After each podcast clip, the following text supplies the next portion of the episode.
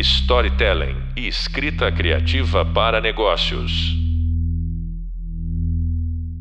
Olá, tudo bem? Aqui quem fala é o professor Thiago Costa e você está ouvindo o podcast da disciplina Narrativas Pop. O assunto nesse episódio são os filmes que vão além das telas, que se tornam verdadeiros fenômenos culturais. Por que será que isso acontece? E mais, será que tem fórmula para fazer isso acontecer? Para tentar descobrir isso, não sei se a gente vai descobrir, mas nós vamos conversar bastante eu me juntei aos criadores do podcast Senta que lá vem spoiler, o jornalista Marcos Benedito, o publicitário Renato Sansão. Marcos Benedito, tudo bem? Fala, Thiago, tudo bem? Obrigado pelo convite. Valeu. Renato Sansão, tudo certo contigo? Fala, professor, que alegria estar aqui com você. Quero desde já agradecer o convite e deixar um grande abraço para todo mundo que está ouvindo a gente. Boa! Meninos, a conversa começa assim. O que que para vocês define um arrasa quarteirão? Como é que a gente fala? Não, esse aqui, esse filme é desses pra quebrar a banca. É, eu acho que um filme arrasa quarteirão ou blockbuster, né, ele precisa juntar alguns fatores. O primeiro é investimento, né? A gente pode ter um filme menor que vai crescendo no boca a boca, Uh, agora eu só consigo pensar no filme antigo, mas que eu adoro, que é Quem Vai Ficar com Mary. Que eu lembro como aquilo foi crescendo com as recomendações, as pessoas começaram a ir no cinema para assistir. Mas não era um blockbuster, né? Porque precisa ter investimento, precisa gastar com marketing. O lançamento é muito bem pensado, geralmente é no meio do ano, que é o verão nos Estados Unidos. E as pessoas estão dispostas a sair para ir no cinema. E precisa ter nome de peso no elenco ou na direção, né? Eu acho que isso é o essencial para a gente ter um chamado blockbuster. Boa. E para você, Sansa? Professor, como sempre a gente faz no SQLVS, eu vou começar dando um RT no Marcudo, que falou muito bem. Mas, cara, para mim, um, um Arrasa Quarteirão, ele praticamente é sinônimo de ser um filme da Disney, né? Se a gente pegar aí as 10 maiores bilheterias de todos os tempos, olha só, a gente tem três Avengers, dois Avatar, que é a distribuição da Fox, um Spider-Man, um Star Wars, o Rei Leão, e aí complementa ali com Jurassic World e Titanic, né? Então, se o filme for da Disney, cara, você tem toda a indústria, você tem a máquina de produção, de qualidade, de animação, de edição, de distribuição e também de captar, né, de cooptar grandes atores e atrizes para estar nos papéis principais. Então, se você é da Disney, é praticamente garantido que você vai ser um arrasa quarteirão, desde que você não seja lançado diretamente na Disney Plus, né? Porque eu tinha uma baita expectativa, professor, com a Disney Plus, e eles estão jogando tudo que podem ali no catálogo só para encher linguiça, né?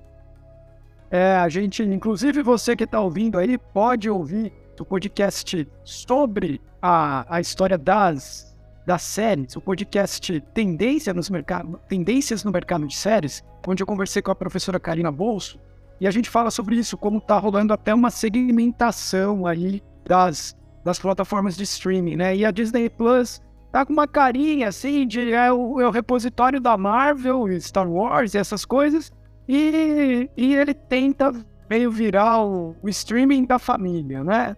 É aquele que tem uma coisinha para cada um. Mas você tem razão, eu acho que, que você tá Disney já ajuda muito. Mas eu fiquei pensando aqui no, no exemplo que o nosso querido Marcão deu de quem vai ficar com o Marvel. Eu fiquei pensando em alguns filmes mais recentes que até ganharam Oscar. E aí, especificamente, Parasita e Todo Lugar ao mesmo tempo. É, será que dá pra gente falar que esses dois filmes viraram Arrasa Quarteirão depois? Marcão, o que, que você acha? Eu acho que não. Eu acho que blockbuster não. É, são filmes que fizeram bastante sucesso mesmo, foram crescendo no boca a boca pela qualidade, né? É, mas se a gente for ver em questão de bilheteria, que esse é outro ponto essencial de, de um blockbuster, né? A bilheteria. Eu acho que eles não são, não são, não ficaram tão grandes assim. É, não sei se que o Sansa pensa, mas eu acho que são filmes importantes, são filmes, são filmes que foram crescendo mas que não entram na categoria de blockbuster. É, o Marcão, se a gente pegar recentemente, cara, filmes que é, não é muita gente que esperava que fosse sucesso, porque não é da Marvel, não é de herói, e a galera não esperava tanto assim, né? Você tá aqui o Top Gun e o Bohemian Rhapsody, né? Foram muito no boca a boca. Né? Claro, a gente tem alguns fãs de Top Gun, mas a gente não tem mais de um bilhão de bilheteria fã de Top Gun, filme lá dos anos 80, né? Então, boca a boca funcionou muito aqui e também funcionou lá no, no Bohemian Rhapsody, né, cara? Entre aspas, aí o filme do Queen, que um foi falando pro outro, pro outro, as famílias foram indo, os pais, as mães, as vós, os vós, e virou um baita de um sucesso, né? Então eu acho que a bilheteria, sim, é super importante, como você falou, mas o boca a boca, cara, é um negócio que funciona muito. E a gente viu recentemente também no último John Wick, né? A, a crítica começou a ver esse filme, a falar super bem. Um foi falando pro outro, tá aí. O maior sucesso aí dos quatro filmes da minha franquia favorita de ação, viu, professor?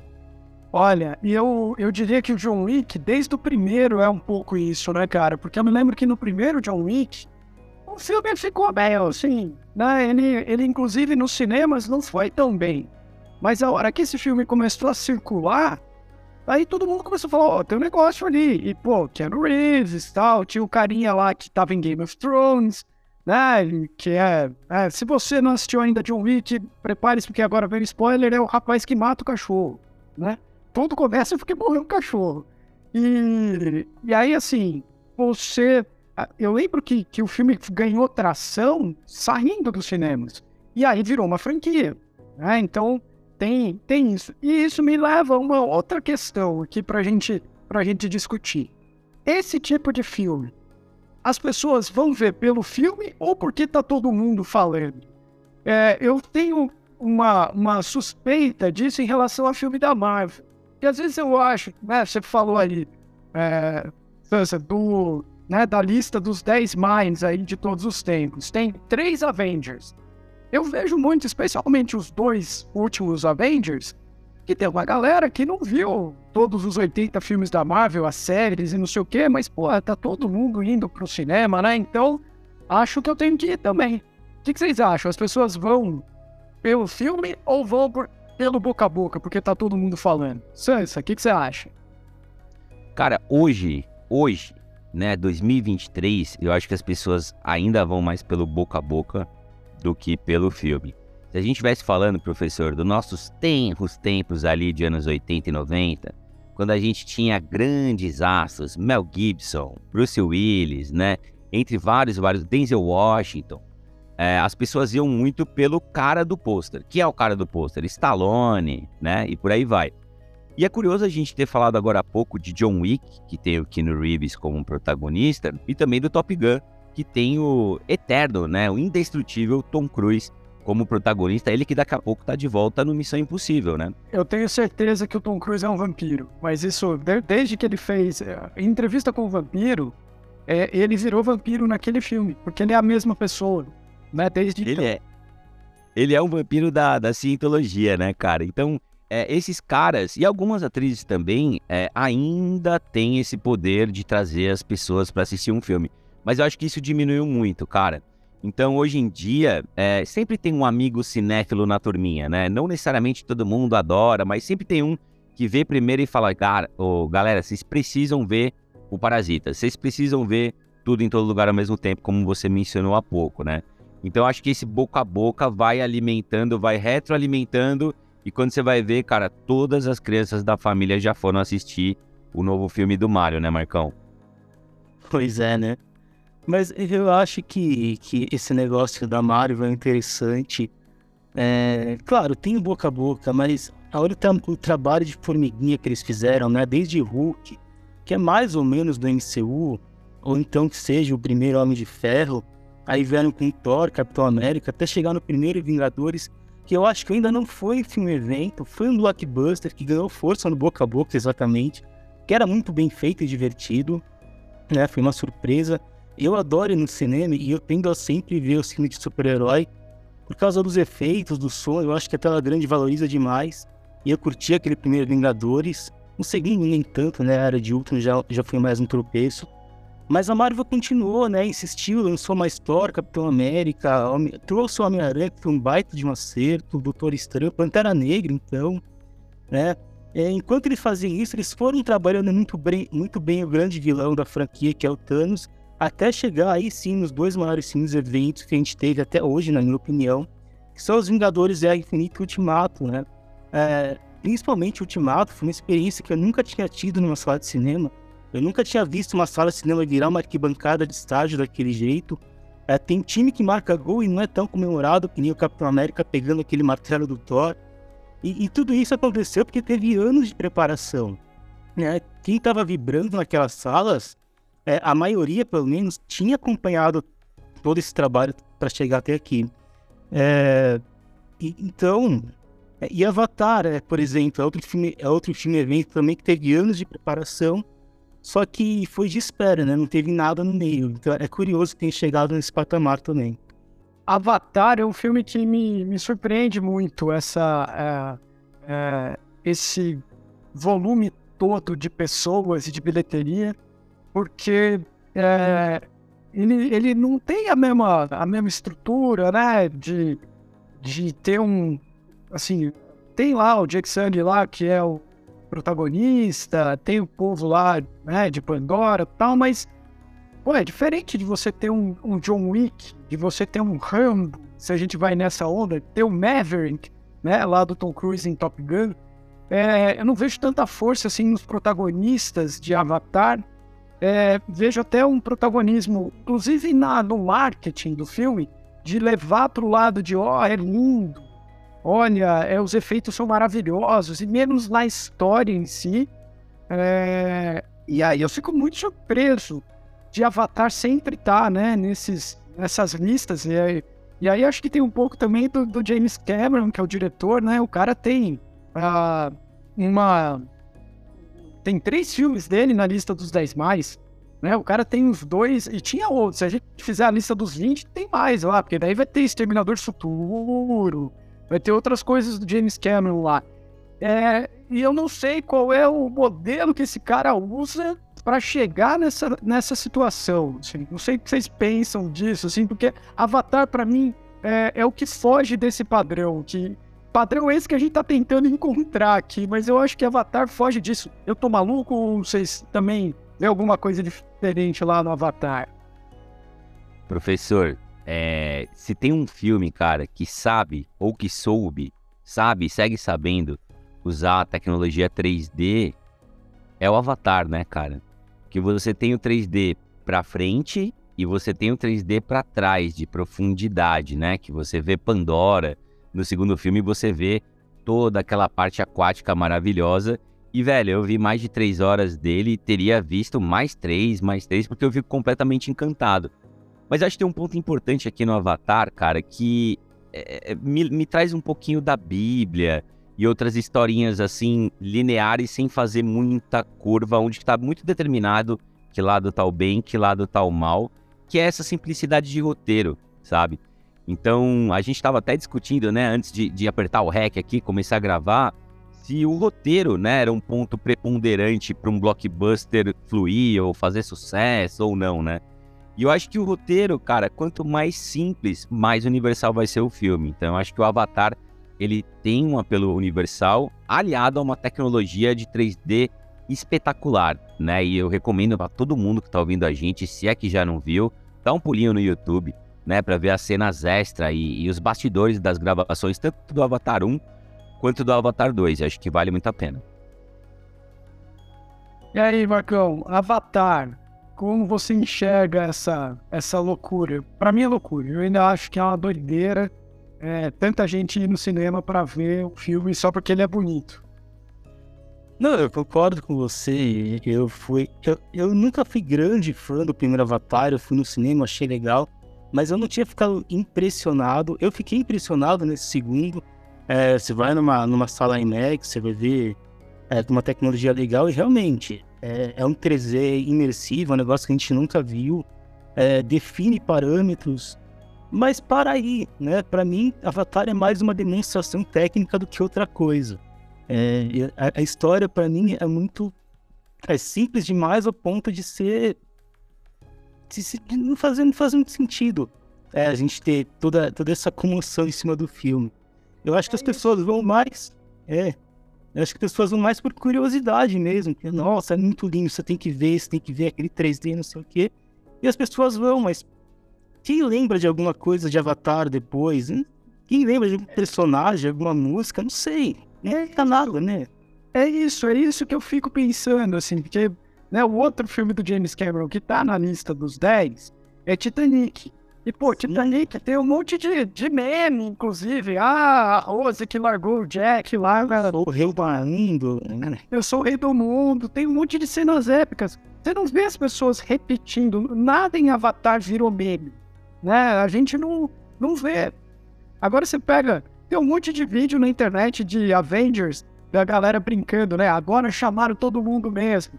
Aí começa a sair personagem de um monte de lugar, e nada a ver, assim, naquela cena do Avengers Assemble lá, né? Do, do, do Avante Vingadores, tem um monte de meme com Thanos, tem, uh, entrou na cultura popular.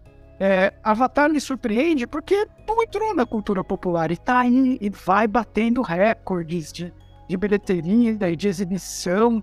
É, me surpreende muito e me faz pensar nisso, né? É, o que você está falando.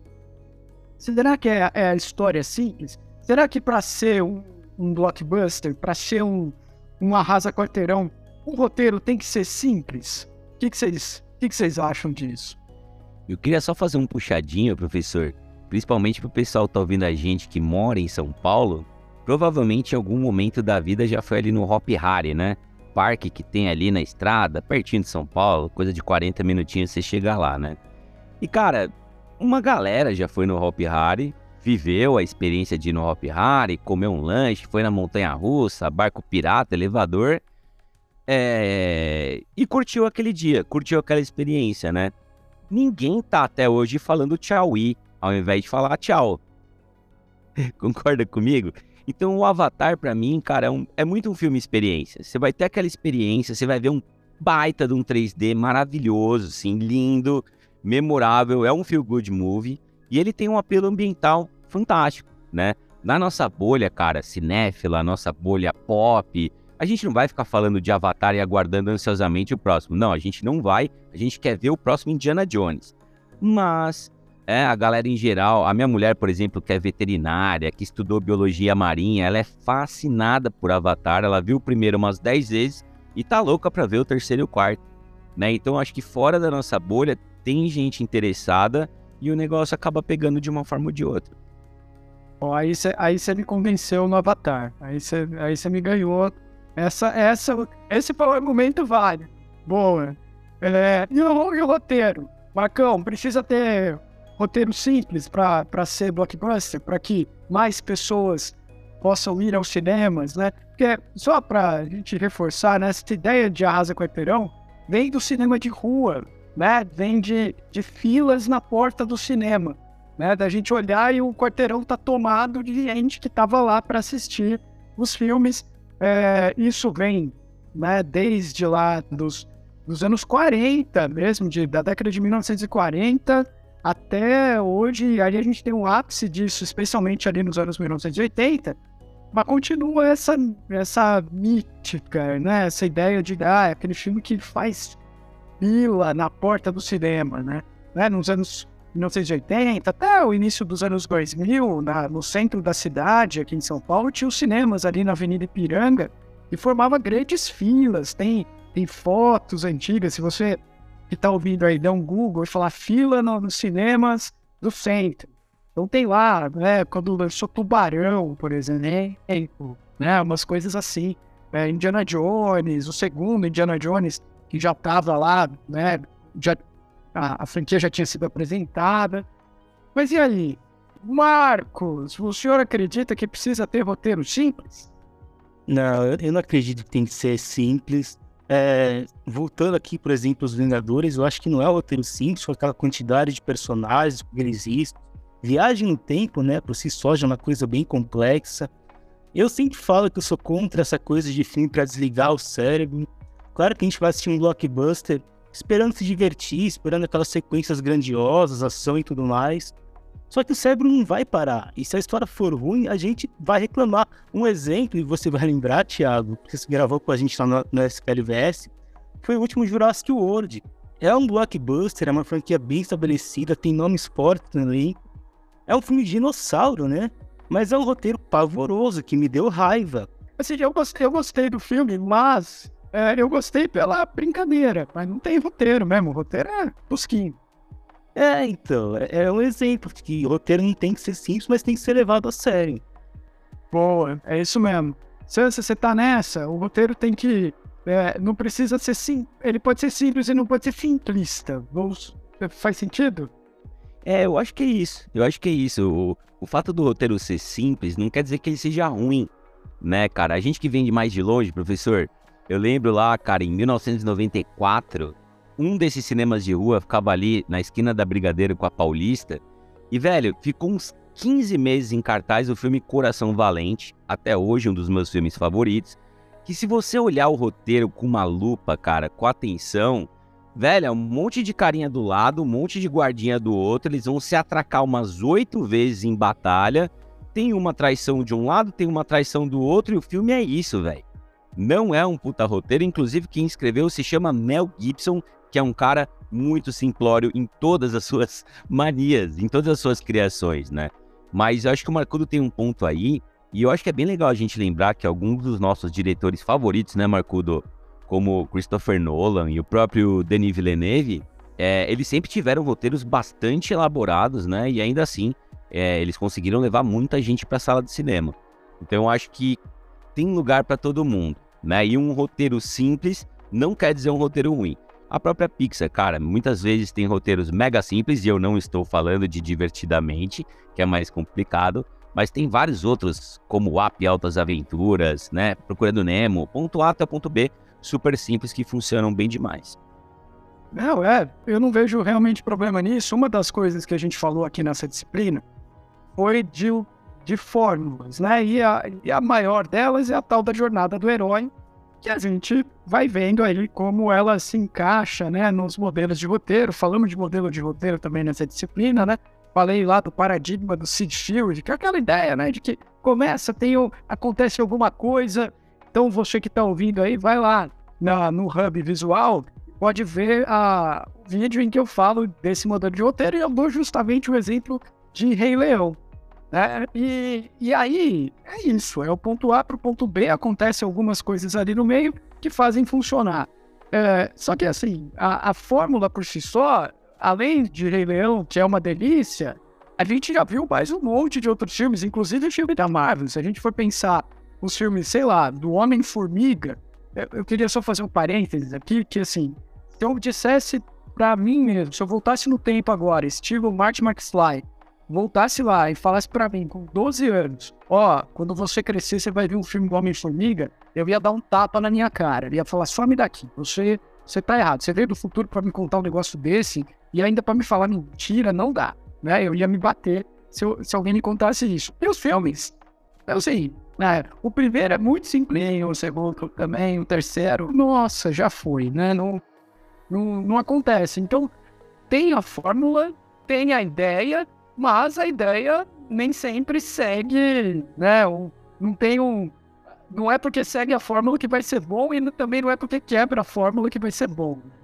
É isso mesmo, professor. Eu acho que, cara, quando os streamings entram na jogada, né? Quando a gente fala muito de arrasa quarteirão, eu acho que a gente tá pegando muito sala de cinema, né? Seja Cinemark, cinema no shopping, na rua, onde for. É, agora, quando os streamings entram na jogada, eu não sei de quantos anos a gente está falando exatamente, se já bateu 10 anos, se são 8 anos, é, o algoritmo começa a entrar aí, né, velho? E aí começa sim a ter uma formulinha, e essa formulinha passa a ser seguida bastante, diminuindo a criatividade por um lado, e por outro sendo mais assertivo, né? No que as pessoas querem ver, o que, que elas querem assistir, né? É, cara, a gente gravou lá no Senta Que Lá Vem Spoiler, nem 5 nem 10, mas uns 30 filmes da Netflix, que era o grande blockbuster Arrasa Quarteirão da Netflix naquele mês, né? Então eles pegam um ator famoso, né, de prestígio, fazem um pôster bonitinho, o trailer é milimetricamente calculado para ter uma explosão ali, uma batida de carro a colar, uma mulher bonita e tudo mais, e a gente acaba caindo, né? A gente que eu digo de uma forma geral, como público que dá o play no conteúdo da Netflix, né? Então eu acho que quando entra o serviço de streaming, o jogo muda um pouquinho. Então a gente passa a ter a carta um pouquinho mais marcada e seguir certos parâmetros para dar certo para Netflix e outros serviços, né, do streaming terem aquele mínimo de plays que elas esperam, ter o retorno, né, sobre o investimento e por aí vai. E vale a gente lembrar que lá atrás esses serviços investiam 10, 20 milhões de dólares num filme, e hoje a gente tem filmes aí grandes dos catálogos de 200 milhões, né? Coisa absurda, tanto na Apple TV Plus quanto na HBO, Netflix, Prime Video, etc. Basta a gente pegar o orçamento, né, da última série Senhor dos Anéis, que a Prime Video produziu, que, cara, dava para você fazer uns 10 filmes do Avengers, né?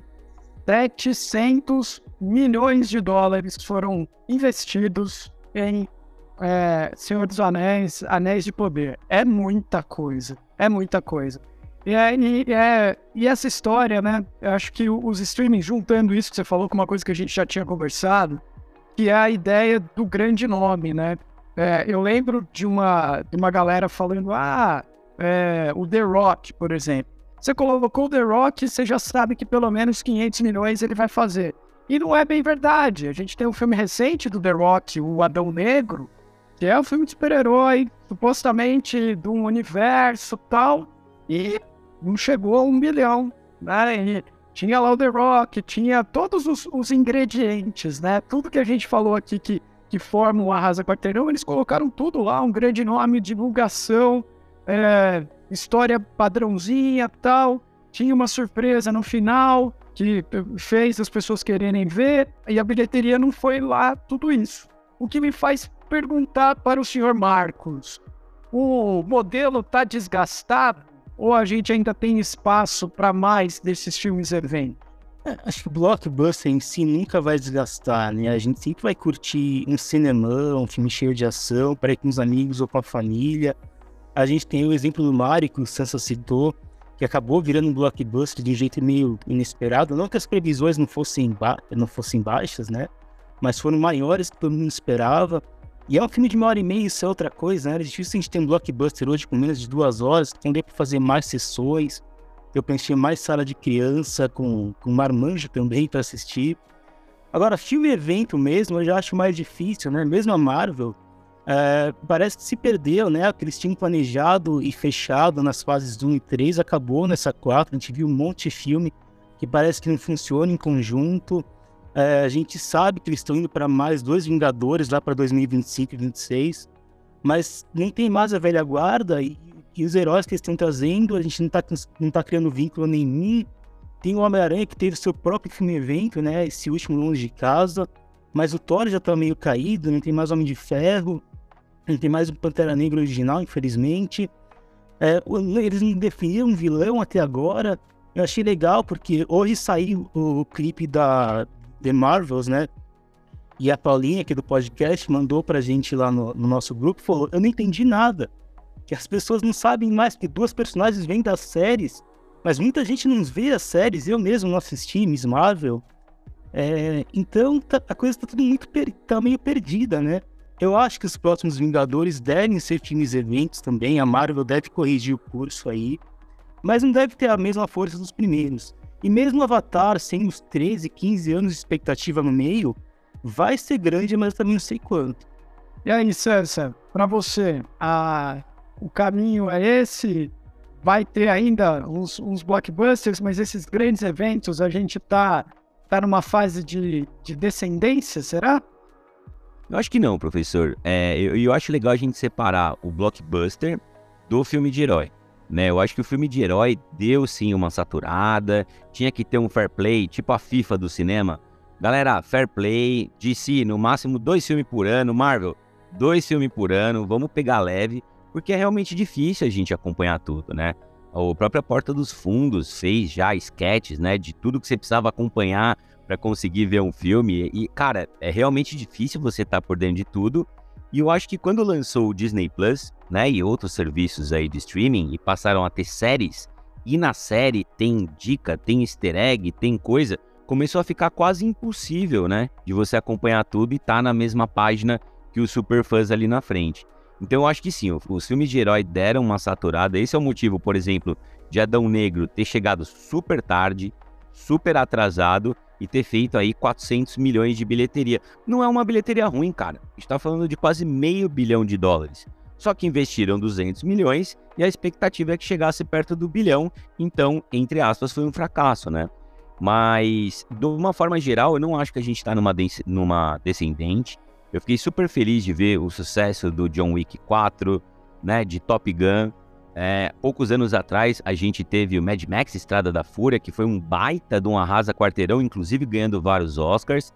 E para os fãs né, da franquia, ano que vem, é sempre bom avisar que vai chegar o Furiosa, né? A sequência aí do filme, na verdade, um prequel.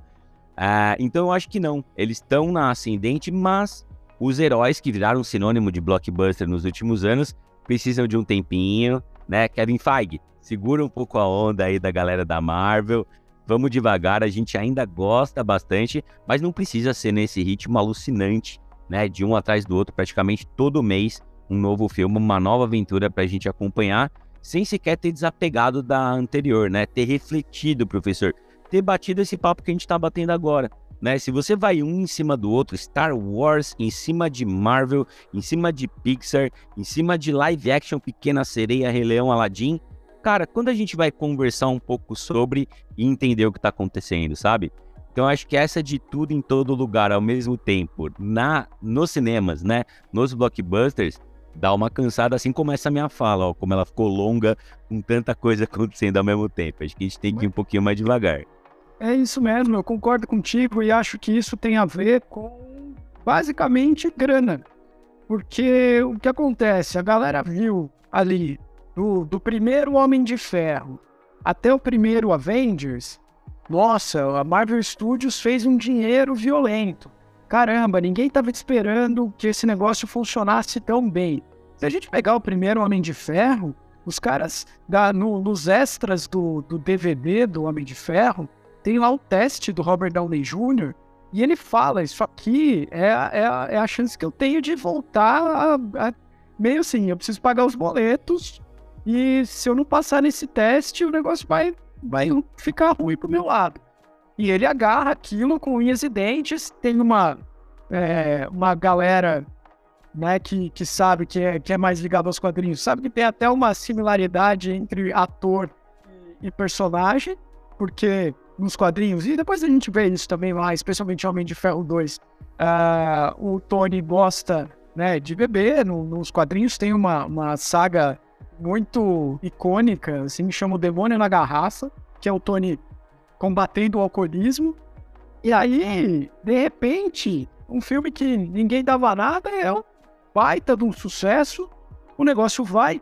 E aí, a hora que a Disney, acho que foi, você foi feliz em falar lá no começo, Sansa, do, da Disney. Que a Disney compra todo mundo, né? Aí a Disney vai lá, compra a Marvel, compra a, a Lucasfilm, é, fica dona de Star Wars, mais as próprias coisas da Disney. E aí, ao invés de olhar para a criação e, e para o lado né, artístico, vamos dizer assim, ainda que eu, nós estamos aqui discutindo algo que é uma indústria, mas os caras começaram a olhar demais pro dinheiro e falar assim: não, nós precisamos ganhar mais dinheiro. Esse negócio dá dinheiro, nós vamos lá, nós vamos secar essa vaquinha aí que tá dando leite. Maravilhoso.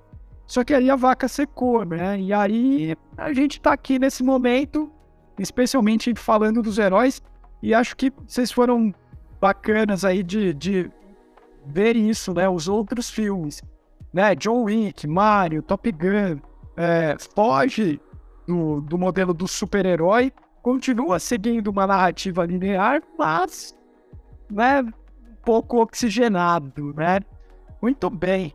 Marcão, você dá uma dica aí, ó. O cara que quer fazer um blockbuster de sucesso e tá ouvindo a gente agora, o, no, o próximo Spielberg tá ouvindo a gente, é, é meu aluno, hein?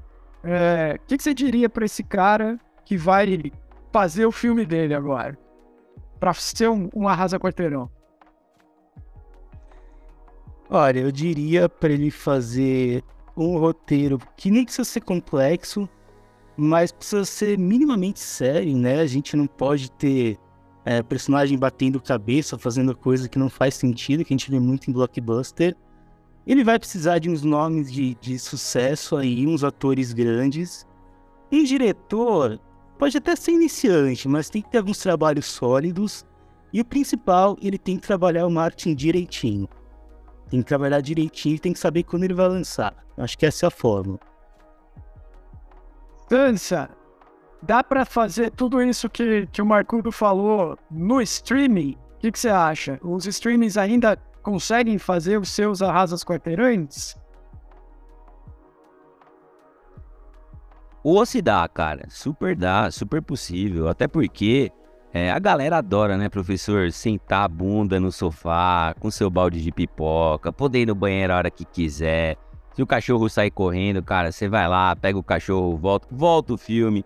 Gostou muito da cena, volta, assiste a cena cinco vezes se você quiser. Cria sua experiência dentro de casa. É a mesma coisa que o cinema? Cara, não chega nem perto, mas super dá, né? Tanto é que a gente está vendo o crescimento de vários serviços de streaming e o surgimento de novos serviços, né? É, eu assino, cara, aqui em casa, oito ou nove serviços de streaming diferentes. Eu sei que o Marcudo tá bem perto disso aí.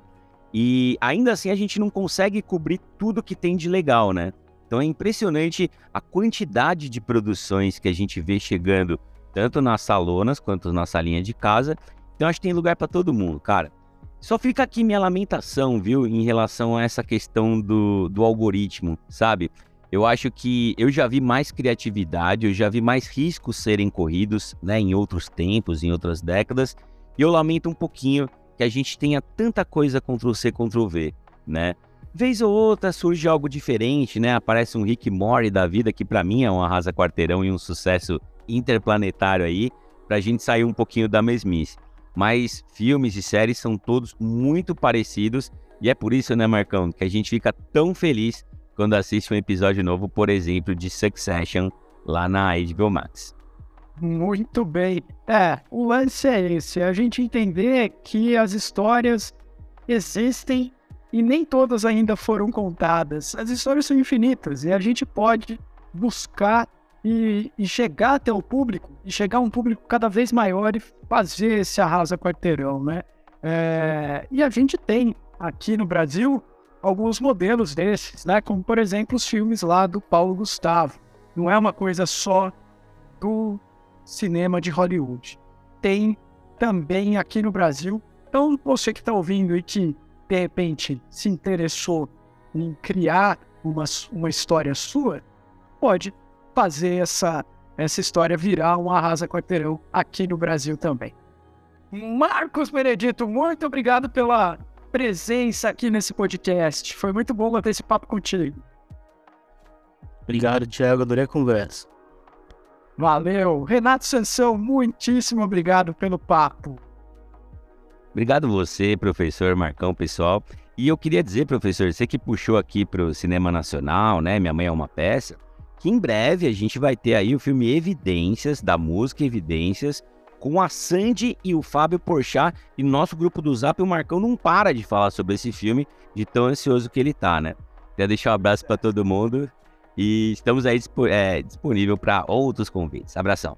Muito bom. Evidências tem tudo para ser o blockbuster brasileiro. Era disso que a gente estava falando, deixamos para o final.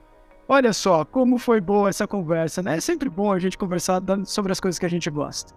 E aí, para complementar os seus estudos, você que está ouvindo, não se esquece de ler o material lá do Hub Leitura e também de ver todos os vídeos. Eu quero também reforçar a importância de você fazer a atividade que está proposta lá no Hub Prática. Eu espero que você tenha gostado das nossas conversas.